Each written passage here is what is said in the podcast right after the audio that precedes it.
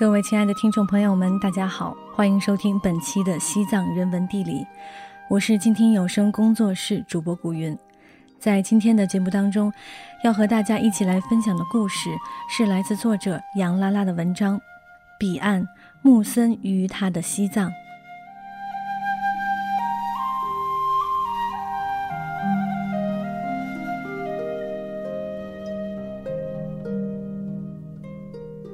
在上世纪八十年代，奔向西藏的那群时尚青年中，木森是显眼的一个。显眼的个子，显眼的才华，显眼的情怀，和那个时代所有同龄人一样，他揣着梦想来到西藏。离开后的几十年，西藏仍是他生命不变的主题之一。木森。上世纪八十年代，曾在西藏自治区话剧团工作，后创建蛙实验剧团和戏剧车间，被称为中国先锋戏剧的先驱。现任职于中国美术学院，教授由其开创的新门类课程——跨媒体剧构。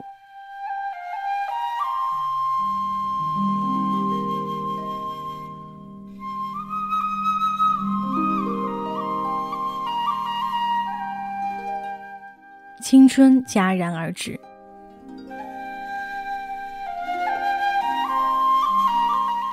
一九八八年，木森还是个二十五岁的北漂小伙，光头、黑框眼镜，做了几部话剧，但几乎没有名气。那时的他以盲流艺术家的身份出现在纪录片《流浪北京》里，居无定所，吃了上顿没下顿。一九九五年，木森以同样的光头形象出现在于晓东创作的《干杯西藏》中。黑框眼镜是八十年代去远方寻找艺术理想的代表人物之一。那时他正青春，表情单纯、洁净、忧郁，像年轻的圣徒。二零一五年的木森已知天命。他已经不再局限于人们为他贴上的种种标签，有了这个年纪标志性的啤酒肚，肚子里装满了老男人饭局上的故事。一米八二的身高让他更显中年的威武，依旧是光头黑框眼镜。光头源于西藏。一九八六年的秋天，木森在西藏话剧团工作，住在木如寺。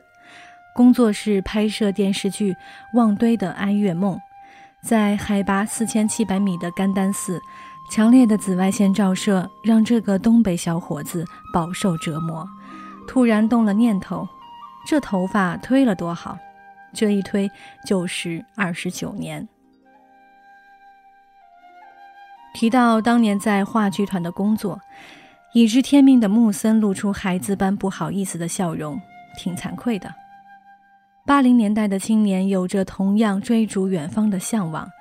一九八五年，因为做社会调查，木森第一次进藏时，当即决定毕业以后要来这个地方工作生活。我就是为了去那个年纪我能去的最远的地方，不光是地理意义上的远，还有文化意义上的差异之远。一九八六年毕业后，被远方吸引的木森带着女朋友一起来到了拉萨，却不想没多久就突然分手。木森现在依然不愿意提起当年的事，脸上的表情说不清究竟是往事如烟释然已久，还是昨日故事不提也罢。但他着实严重的总结过那一年，青春一瞬间戛然而止了。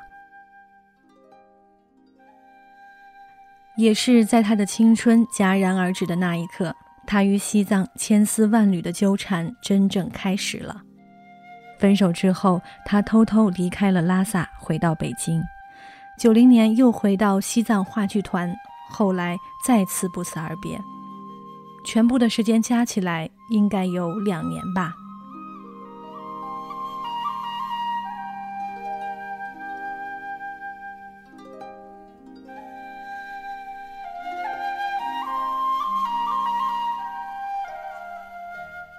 毕业那年，木森二十四岁，第二个本命年。到藏化工作之后，木森住在木如寺靠路边的一间东面僧舍，打开木板窗，正能看见马路。窗外有路灯，总有喝醉酒的人从路灯下骑车经过。屋子里面的墙面是泥土糊的，雨季的时候夜里下雨，眼看着雨水从屋顶漏下来，和着房顶和墙面的泥，连泥带水打在被子上。夜里还常停电。漆黑打穿墙面，将居住在木如寺里的僧俗老少与古老的壁画融为一体。空间中平静的目光来自四面八方，互相对视。木森说：“那是真正的漆黑，它不是一种颜色，而是一种丧失时间感知能力的记忆。”那一年，木森没有排戏，但是学到了很多东西。段锦川当时拍摄青稞在唱歌，木森背着录像机跟着一起去了贡嘎县，农民打场边打边唱，那是我听过的最好听的歌了。到了黄昏又去抢拍日落，在贡嘎机场的跑道上追太阳，一直追到太阳彻底落山。第一次上山采蘑菇，第一次认真背电影镜头，第一次做电视剧场记。都是在那一年的西藏。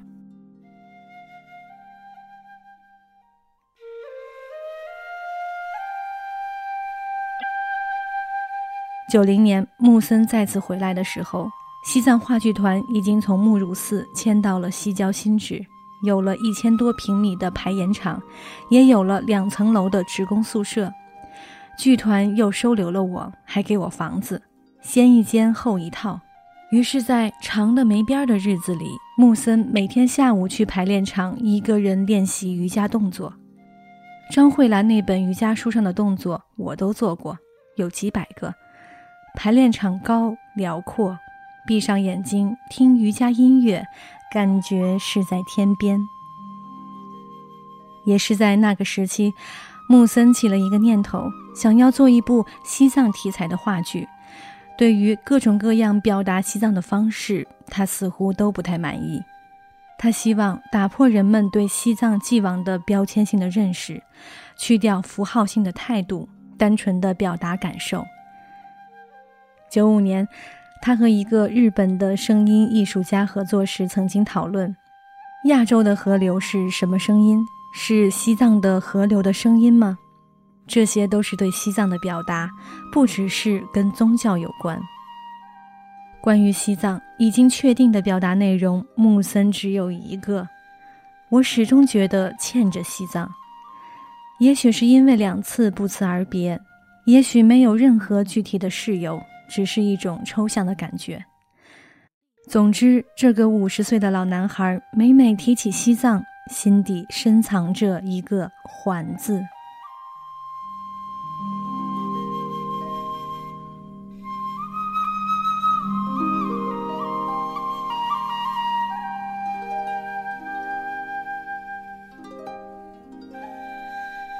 我们要到彼岸去。一九八六年，木森去西藏之前，接受了一个口述实录报告文学的访谈。问到他的梦想时，他当时嘴上说拥有一个小剧团，在全世界流浪巡回演出，但心里却认为是完全不可能的事。八年之后，这个梦想实现了。我们站在这儿干什么？我们要到彼岸去。彼岸是什么？彼岸。这些句子出自1993年的《彼岸》关于彼岸的汉语语法讨论。那时正是他戏剧生涯的巅峰时期。《彼岸》《零档案》与艾滋有关，都是他很喜欢的作品。1994年，《零档案》受到比利时布鲁塞尔戏剧节的邀请。木森开始带着他的剧团满世界流浪，在海外各艺术节巡演。我当时对戏剧的认知强调：做就是真正做东西，表演者他要真的操作。在与艾滋有关中，木森将舞台做成了厨房，画面香气四溢。蒸包子就从和面开始，切菜剁馅儿到蒸熟出锅。一个步骤都不能落下，表演时间与实际所需要的时间完全相符。而零档案，木森又做了一个由鼓风机、切割机、电焊机、钢筋、铁板等构成的舞台，它的画面几乎都是即时的、变动着的。一个青苹果插在钢筋上，苹果的汁液就地顺着钢筋往下流。这样的舞台呈现，把当代艺术的内容吸纳到戏剧舞台上。对于在一九九四年还封闭着的中国当代艺术来说，木森的作品显然成为了艺术节的座上嘉宾。《零档案》先后在海外巡演了将近一百场，迄今为止依然是在海外巡演场次最多的中国先锋实验话剧。然而，这部在海外大获成功的话剧却未能在国内上演。但是在这个星期之内，又发生了另一件大事：克拉玛依剧场里面一场大火，烧死了很多人。当时北京市文化局下了道死命令，说绝没有可能在舞台上用火，就这个原因。这算遗憾吗？没有遗憾，我到今天为止没有遗憾，因为遗憾这件事情取决于你怎么看。比如这个事。谁能想到呢？谁设计得出来呢？那你还有什么可遗憾的？我赶上了而已。相比于《零档案》这种在海外受欢迎的作品，能让木森在国内小有成就感的，还是一九九三年的经典之作《彼岸》。《彼岸》之前，木森和崔健算不上太熟，但《彼岸》之后。崔健有感而发，创作了一首同名歌曲，并公开向木森致敬。突然有一天，他打电话给我，让我去民歌找他，专门给我一个人排练了一次。后来他在工体演出，我坐在正中间，他在台上就讲这首歌是怎么来的。当时的虚荣心真是得到了满足。木森上一次听崔健的《彼岸》是二零一三年。彼岸话剧二十周年的时候，当时上海西岸二零一三建筑与当代艺术双年展的策展人高世明，本想让木森重排彼岸。木森去看那个场地，辽阔的圆轨，雄伟的穹顶，机械臂交错像巨树，所有的动力机械体都已经拆除，一种工业遗迹的巨大力量扑面，直击胸怀。这个做彼岸太渺小了吧？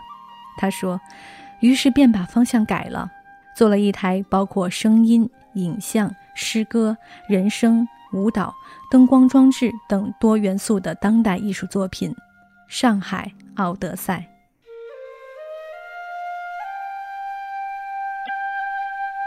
类似的作品，穆森在2010年也做过一次，《深圳中国梦想实验场》。上海世博会的深圳案例馆，他以叙事总导演的身份，开始尝试在特殊的空间、特殊的主题，将多种媒介手段融合在一起。木森把这种类型的作品命名为跨媒介剧构，这是我开创的一个新的品类。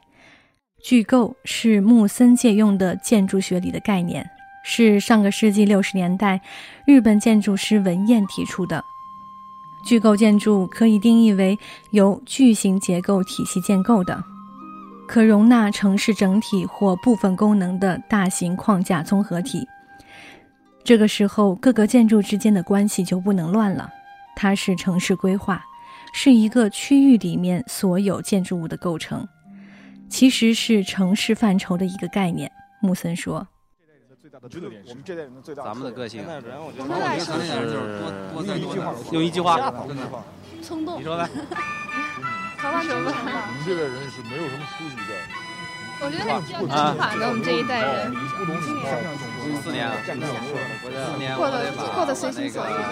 工作安安稳下来，住的地方打理好，然后呢，在因为在北京有这么好的环境，没有没那么多，现实际。他并不着急，正如他自己所说：“男人像一把刀，四十岁以前是锻造，四十岁到五十岁是淬火，五十岁则是开刃。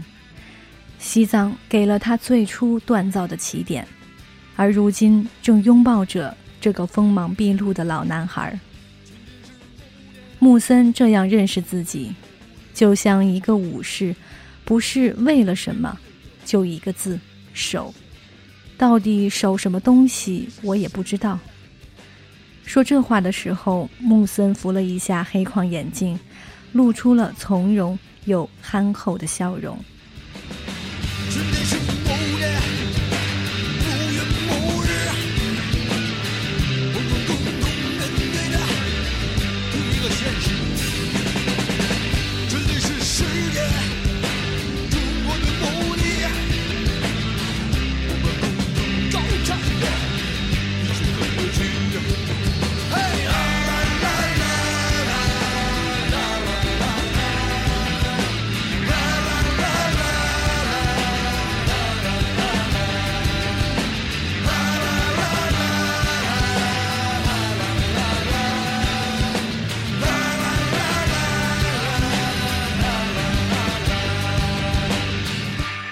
那么今天的藏地故事就一起分享到这里。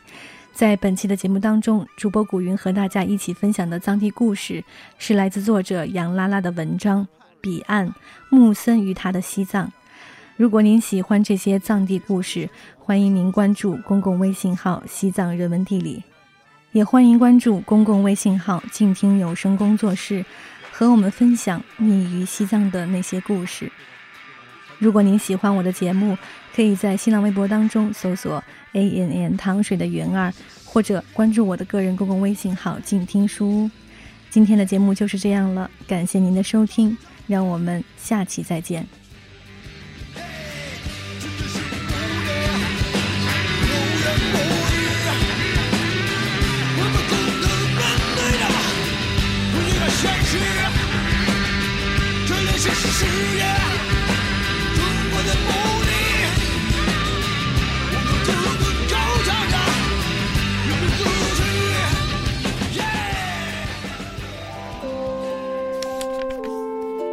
读书是我们了解世界的方法，也是我们每天最好的娱乐。每读一本书，都是一次修行。静听书屋，陪你在每一段向往阅读的路上。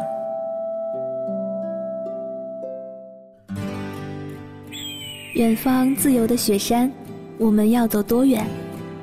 在沸腾的世界中，哪里有长满苔藓的清泉？在一世枯荣的树下，你是否看过日落时金黄色的海？漫天飞雪的时刻，你愿意和谁围坐在炉边，谈谈心事，聊聊天？公众账号搜索“静听有声工作室”，很期待在那里和你相遇。